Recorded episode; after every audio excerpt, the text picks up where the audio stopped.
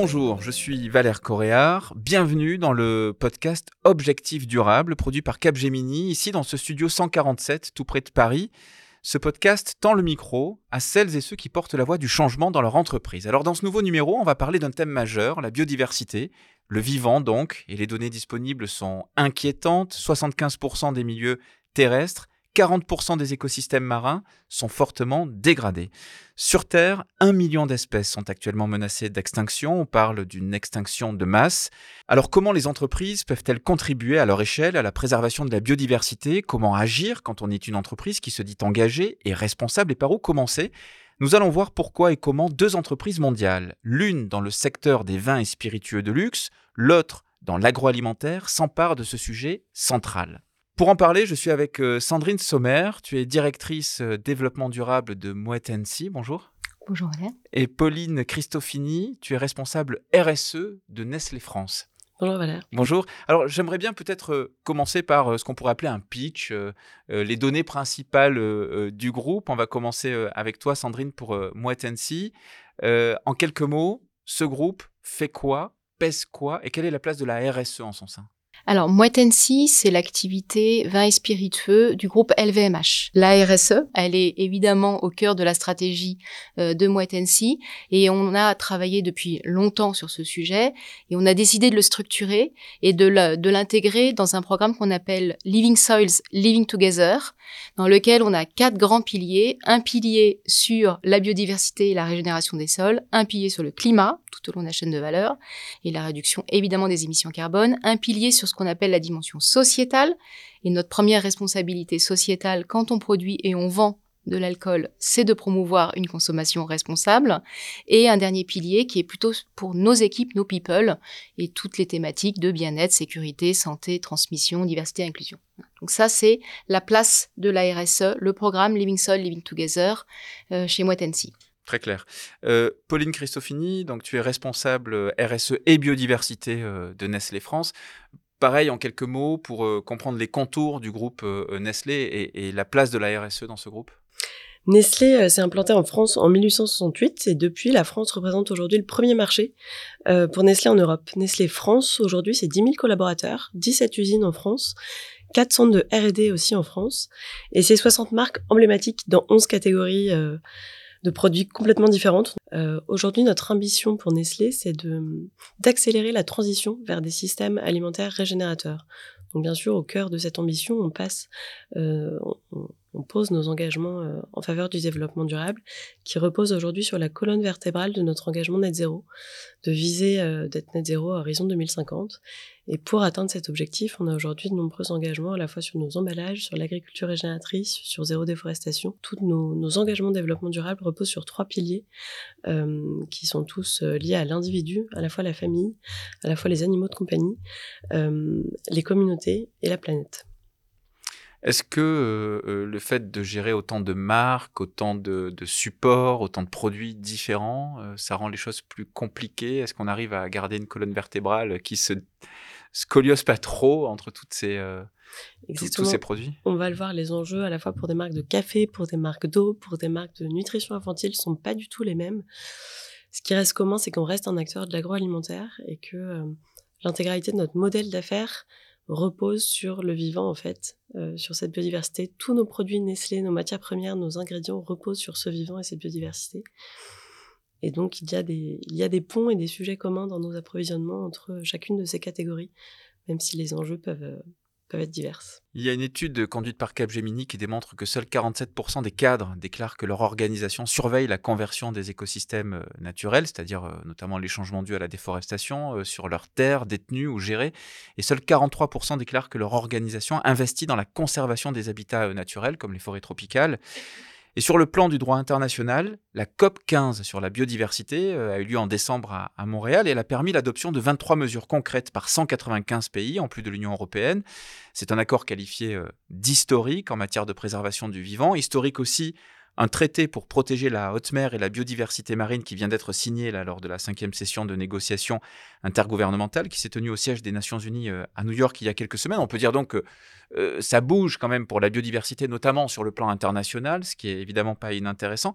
Est-ce que cette COP, cet accord, ont, vont avoir des répercussions sur vos business et le cas échéant, lesquels, Sandrine Sommer, donc pour Moët Tous nos produits sont issus de la nature et particulièrement évidemment pour Moët on est, comme on, comme on, dit dans notre jargon, les pieds dans la terre. Hein. Donc, il euh, n'y a pas un seul vin qui ne vient pas évidemment euh, de la nature. Donc, on est très, très, très, très, très connecté à la nature. Donc, c'était important, en fait, qu'on arrive à avoir un accord, même si, concrètement, après, pour l'entreprise, euh, voilà, tout l'enjeu, c'est d'anticiper et, de ne pas attendre qu'il y ait des accords pour qu'on commence un peu à, à, à faire des choses. Donc, ce que, ce que j'ai trouvé intéressant dans, dans cette COP, c'est de pouvoir aussi euh, mesurer, parce que tout l'enjeu de la biodiversité, c'est de savoir comment on mesure cette biodiversité, même si tout n'est pas encore calé. En tout cas, d'imposer aux entreprises de pouvoir, enfin, de devoir euh, annoncer, au même titre qu'on annonce nos engagements sur la partie climatique, de devoir euh, annoncer nos engagements sur la partie biodiversité. Voilà. Donc, tout l'enjeu, c'est déjà de, bien mesurer et de mesurer à la fois au niveau global. Donc, nous, on utilise le, GBS, le, Global Biodiversity Score, pour essayer d'avoir une mesure, même si je trouve que c'est pas encore très très parlant comme indicateur. Euh, et après, il faut vraiment mesurer localement, donc sur chacun des terroirs, sur chacun des pays. Donc c'est exactement ce que ce qu'on est en train de faire. Là, je, parle euh, dans, le cadre de nos, engagements pour pouvoir avoir une trajectoire aussi claire que celle qu'on a pour le climat. Euh, pour Nestlé, euh, Pauline Christofini, une COP 15, euh, vous la suivez, c'est important, ça change quelque chose à l'issue de cet accord pour vous? Je pense déjà c'est peut-être important de rappeler à nos auditeurs à quel point cette COP était extrêmement attendue. Elle avait été reportée, initialement prévue en octobre 2020, elle a été maintes et maintes fois reportée, les négociations avaient été initiées très en amont. Il se disait même qu'on n'arriverait pas à atteindre un accord mondial. En 2020, on a eu le bilan euh, des objectifs d'Aichi, qui étaient les précédents objectifs mondiaux pour la période 2010-2020. Il y a eu le bilan donc de la part des Nations Unies qui est tombé en 2020. C'est simple, sur les 20 objectifs, zéro ont été atteints. Donc déjà, on était dans une accumulation de rapports et de, et de, de messages forts euh, sur l'importance d'accélérer euh, sur ce sujet euh, biodiversité. On parlait souvent de l'équivalent accord de Paris sur la biodiversité. Euh, et donc déjà d'avoir cet accord ambitieux Kunming-Montréal, c'est quelque chose d'ambitieux en tant que tel euh, et qui était euh, qui était important.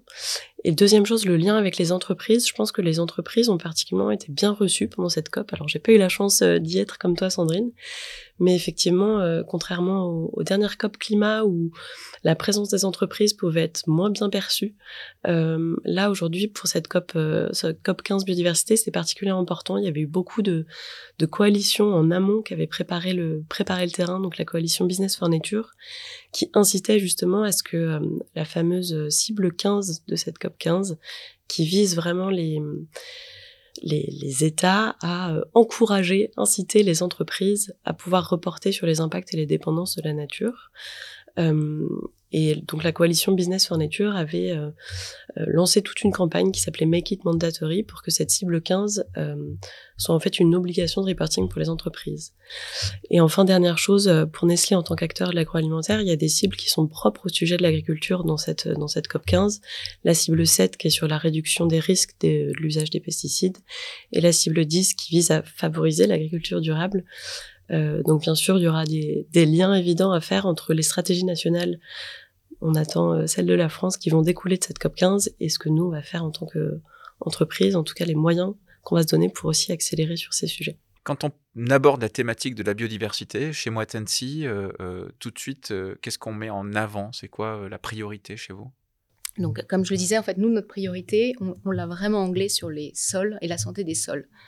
Et tout l'enjeu aussi, c'est de mesurer la santé des sols. Et pour pouvoir régénérer les sols, donc finalement régénérer, leur, leur, donner plus que ce que ce que ce qu'on en extrait.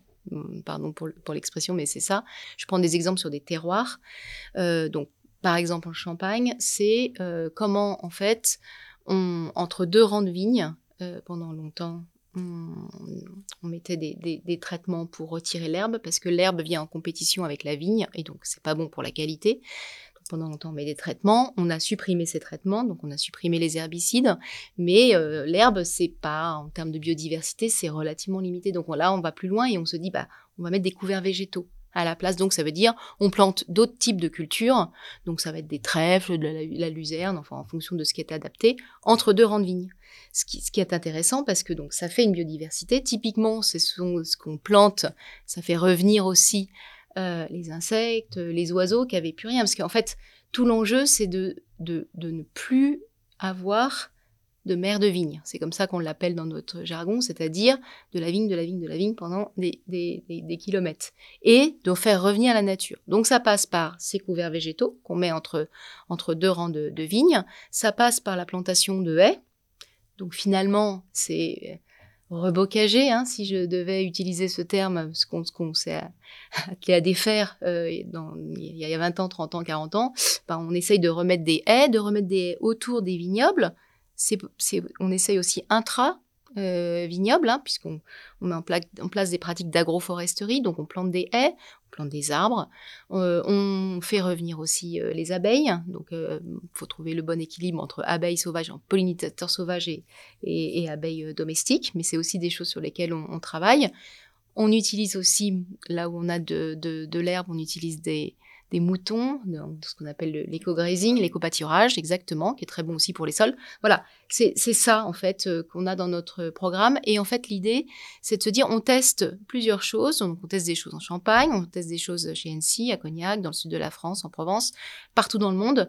Et là, on en est à, euh, on teste, on essaye de, euh, de, ce mettre à l'échelle toutes ces, toutes ces expérimentations et surtout mesurer les bénéfices. On est convaincu qu'il y a des bénéfices, mais c'est encore parfois un peu compliqué à bien mesurer, etc. Donc on fait, on fait en parallèle tous ces tests qu'on agrandit, parce que l'enjeu aussi, c'est euh, de ne pas le faire que chez nous.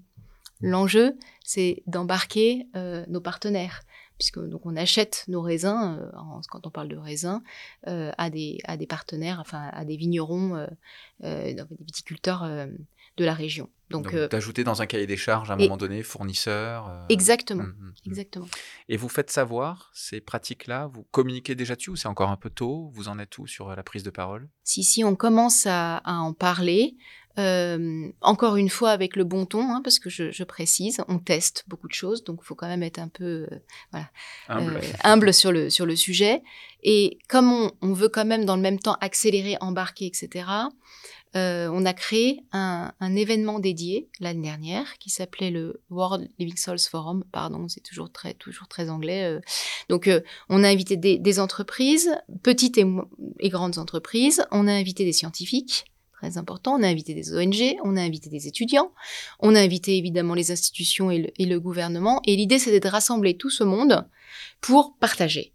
Et justement, pour apprendre les uns des autres, et c'était pas dans un souci, alors je reprends, c'était pas dans un souci de communication, mais de communication entre nous, ne serait-ce que pour profiter des best practices qui peuvent déjà être faits partout dans le monde. Quand on parle euh, biodiversité, chez Nestlé, c'est quoi le, parti pris, s'il y en a un? Donc c'est déjà première étape, et c'est d'évaluer à la fois nos impacts et nos dépendances à la nature sur toutes nos chaînes de valeur pour après pouvoir prioriser et se dire sur quel écosystème effectivement on se concentre, on priorise nos efforts étape par étape, ou après euh, on a on a deux leviers d'action, on minimise nos, nos impacts d'un côté, et de l'autre côté euh, on, on, on, régénère, on restaure, on, on vise un impact même positif sur cette biodiversité.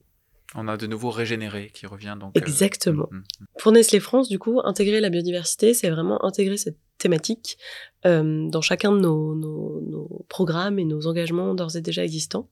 Sur l'agriculture régénératrice, on a un engagement aujourd'hui de sourcer 50% de nos matières premières clés euh, issues de l'agriculture régénératrice d'ici à 2030.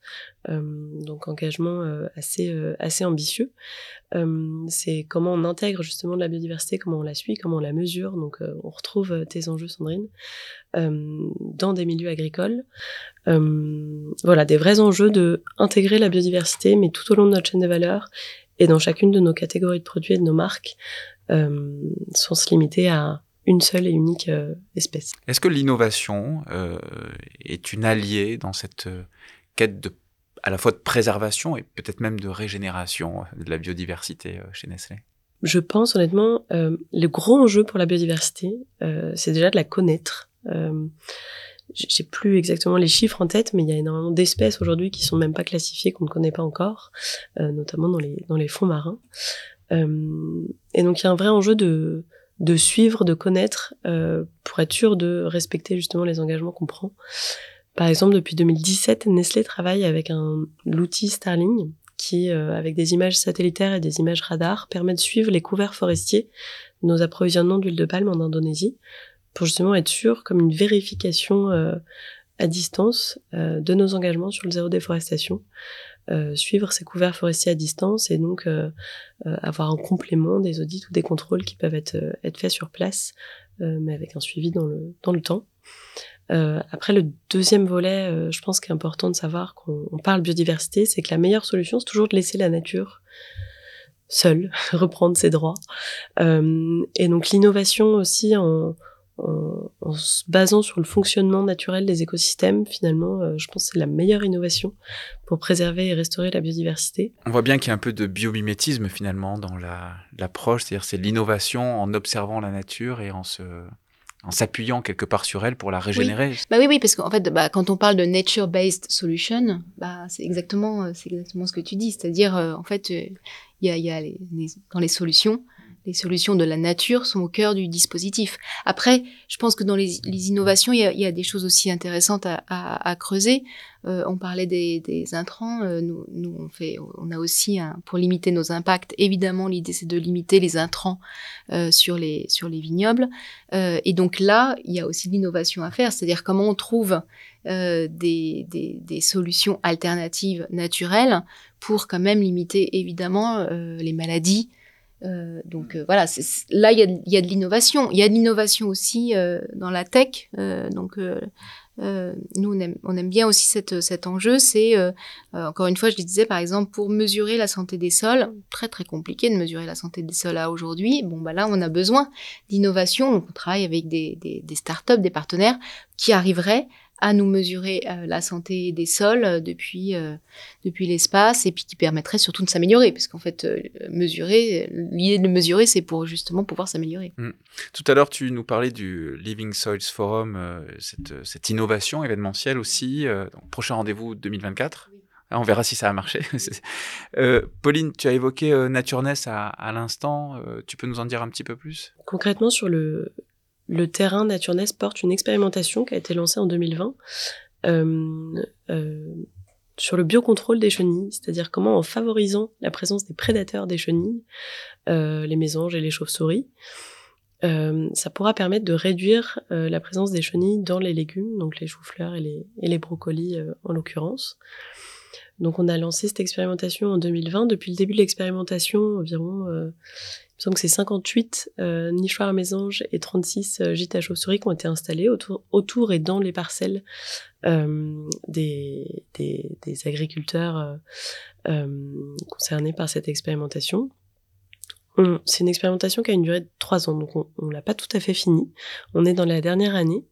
Euh, et euh, pour suivre les résultats, on travaille alors bien sûr avec notre fournisseur, euh, mais aussi avec euh, la LPO Bretagne et le groupe Mammalogique de Bretagne pour qu'ils viennent suivre les taux d'occupation de ces nichoirs à, à mésanges et gîtes à chauves-souris. Et les premiers résultats qu'on voit, c'est que plus il y a de haies et d'écosystèmes boisés autour des parcelles, on a des taux d'occupation des nichoirs mésanges qui sont euh, euh, qui sont plus élevés. Euh, encore une fois, c'est en fait bah, laisser la nature faire et donc nous, ça nous confirme notre enjeu à la fois de travailler sur ce maintien des haies, sur la gestion durable des haies et sur l'agroforesterie du coup de manière euh, un peu plus large. Cette marque également Naturness a un, programme qui s'appelle Replanter qui vise à planter 22 km de haies euh, d'ici à 2025 dans les régions euh, d'où proviennent ces légumes en France. notre marque de produits pour animaux de compagnie Purina aussi porte de nombreux projets d'agroforesterie plus dans le nord de la France. Mais on le sait aujourd'hui, les, les haies et l'agroforesterie sont un vrai moyen de favoriser la biodiversité en milieu agricole. On dit souvent que ça permet de donner le gîte et le couvert à la faune sauvage euh, autour, des, autour des parcelles. Et donc c'est un vrai, euh, un vrai levier aussi pour, euh, pour ramener cette biodiversité progressivement dans ces milieux agricoles. Sachant que tout ça n'est pas totalement désintéressé, puisqu'on est d'accord, vous prenez aussi à la nature pour euh, développer euh, et fabriquer des produits, euh, etc. Et donc il faut aussi lui rendre parce que sinon elle donne plus rien à un moment donné. Enfin, c'est clair. Quand même pas oublier oui, aussi. bien hein, sûr, pas- bien sûr. si est la branche sur laquelle on s'assoit, au bout d'un moment, quand on a un peu tiré sur la corde, on se rend compte qu'on est dans des modèles qu'il faut repenser. Euh, comment euh, vous arrivez à, à mesurer euh, ce- l'efficacité des, des- mesures que vous prenez Si vous pouvez être assez rapide sur la réponse, c'est quoi votre méthode Euh, On peut commencer euh, avec toi, euh, si tu veux, Pauline. Donc Christophini, je le rappelle, responsable RSE et biodiversité de Nestlé France. La question a un million de valeurs. le sujet des indicateurs de mesure biodiversité est un, est, un vrai sujet, un sujet complexe. Alors qu'on dit souvent complexe, mais ça ne veut pas dire qu'il n'y a pas les outils, il n'y a pas les indicateurs qui existent déjà. Euh, donc euh, c'est important de les tester, de l'expérimenter, de voir euh, ce qui fonctionne le mieux euh, par rapport au, au, bah, au fonctionnement euh, que chaque entreprise peut avoir. Mais dans tous les cas, ce qu'il faut, euh, ce, qui, ce qui est important, en tout cas ce que nous on expérimente on expérimente aujourd'hui chez Nestlé, c'est d'avoir les différents niveaux, c'est-à-dire à la fois le niveau, euh, euh, alors ça très jargonneux de dire ça, mais corporate, enfin l'échelle de l'entreprise en fait, et c'est là où ce que tu disais euh, tout à l'heure, Sandrine, c'est des métriques qui sont plutôt agrégées, euh, mais ça permet de se fixer des objectifs et justement de savoir où sont nos impacts et comment on les, quelle est la tendance, est-ce qu'on les réduit. Euh, Nestlé Water, ça a fait une évaluation avec le Global Biodiversity Score sur ces quatre marques euh, d'eau euh, pour justement pouvoir évaluer ses impacts, son empreinte biodiversité sur ces, ces quatre marques-là. Mais il y a le deuxième niveau d'échelon qui est vraiment le niveau très local. Euh, et c'est là où il y a tout un enjeu de savoir quel groupe taxonomique c'est plus pertinent de suivre, les pollinisateurs, euh, les oiseaux, euh, les vers de terre, selon euh, ce qu'on regarde, quelles pratiques on veut suivre, qu'est-ce qu'on veut mesurer concrètement. Euh, mais c'est vraiment en ayant ce niveau euh, très euh, local, parce que la biodiversité reste et restera toujours très locale et très hétérogène, qu'on arrivera à démontrer l'impact euh, euh, des, actions euh, concrètes localement. Euh, donc moi je suis convaincue qu'il y aura ces deux niveaux qu'il faudra euh, qu'il faudra conserver pour la, la mesure et en tout cas cette question d'indicateur euh, biodiversité. Sandrine, pour moi, Tensi aussi, si c'est possible, rapidement, euh, comment vous mesurez euh, Bah pareil. non, mais, non, mais pas, pareil, effectivement, à deux niveaux, le, le GBS euh, niveau global et euh, niveau local, où on a fait des audits de biodiversité qu'on a menés un peu partout, avec, pareil, euh, euh, les oiseaux, les insectes, euh, la macrofaune et la micro-biodiversité, enfin, ce qui se passe aussi dans les sols. Donc on mesure. Et en fait, ce qui est important, c'est d'avoir un T0, et puis d'avoir un T plus 2, et puis avoir un T plus 5 pour mesurer ce qui, encore une fois, la, progression, mais d'avoir vraiment euh, niveau, euh, niveau local. Et après, euh, pour pouvoir aussi embarquer tout le monde, parce qu'il faut euh, quelque chose d'assez simple pour embarquer toute l'organisation, on suit le nombre d'hectares régénérés. Voilà, donc bon, ça vaut ce que ça vaut, mais euh, typiquement, on en est à euh, 3000, je crois, ou 4000 hectares régénérés euh, l'année dernière. Et donc, l'idée, c'est évidemment de, d'aller de plus en plus loin sur le nombre d'hectares régénérés. sans entrer dans un débat trop complexe, mais simplement pour avoir votre point de vue, est-ce qu'on peut raisonnablement imaginer que l'entreprise soit le bon acteur dans notre société pour protéger la biodiversité, alors qu'on sait qu'on a des objectifs de croissance chaque année et de développement? Qui sont organiques, j'allais dire. Donc, euh, euh, quelle est ta réponse à cette question qui est quand même assez complexe, j'en conviens, mais enfin bon. La biodiversité, euh, elle est cruciale et elle permet aussi, quand même dans un certain nombre de cas, enfin en tout cas c'est comme ça aussi qu'on le qu'on l'explique, euh, de, de permettre de s'adapter au changement climatique entre guillemets. Donc en fait, elle, elle est bénéfice. Et d'ailleurs souvent on se dit, hein, c'est c'est bien les enjeux jumeaux euh, climat biodiv, mais c'est une réalité. Donc typiquement passer transiter sur de l'agriculture régénérative, c'est une façon aussi de s'adapter au changement climatique. Donc c'est c'est aussi bénéfique Oui, c'est pas désintéressé, comme on disait tout à l'heure. c'est pas désintéressé, mais ce que je veux dire, c'est que c'est pas au détriment euh, d'une d'une croissance responsable, même si on est tous d'accord qu'il faut se mettre le bon niveau de croissance responsable. Et puis croissance, c'est pas forcément croissance en volume. C'est aussi, on parle de, de la croissance euh, en valeur, etc. Et Très bien. Pauline? Euh, moi, je, suis- je suis convaincue que les entreprises, en tout cas, restent un maillon indispensable euh, pour euh, réduire les impacts sur la biodiversité, puisqu'elles sont source d'impact sur la biodiversité. Euh, et d'ailleurs, les entreprises s'en emparent de plus en plus. Euh, on espère qu'il y aura une accélération avec la COP 15 dont on parlait tout à l'heure. Euh, nous, au sein de Nestlé France, en tout cas, l'accélération sur la, prise de conscience, on a tout un programme qui s'appelle Sustainable Mindset. C'est du jargon interne, mais c'est comment vraiment on, on, embarque tout le monde dans cette prise de conscience, cette accélération, parce qu'on est déjà à l'étape de, on n'est plus à la prise de conscience, on est au passage à l'action. Donc je suis convaincue qu'en tout cas l'entreprise reste un maillon indispensable, mais qu'elle n'y arrivera pas toute seule. Euh, et donc il y a besoin des, partenaires, euh, des acteurs associatifs, publics, euh, privés, et de travailler tous ensemble pour aller dans la bonne direction et continuer à réduire euh, nos impacts d'un côté et régénérer, viser un impact positif au maximum de l'autre. Merci en tout cas à toutes les deux. Merci pour cet échange, votre parole sans détour. Et puis pour celles et ceux qui nous ont écoutés, qui nous suivent, n'hésitez pas à nous interpeller sur les thèmes, sur nos invités, leurs propos, à partager. Donnez votre avis aussi sur ce format inspirant proposé par Capgemini. À bientôt autour de ce thème que nous traiterons prochainement, l'innovation durable.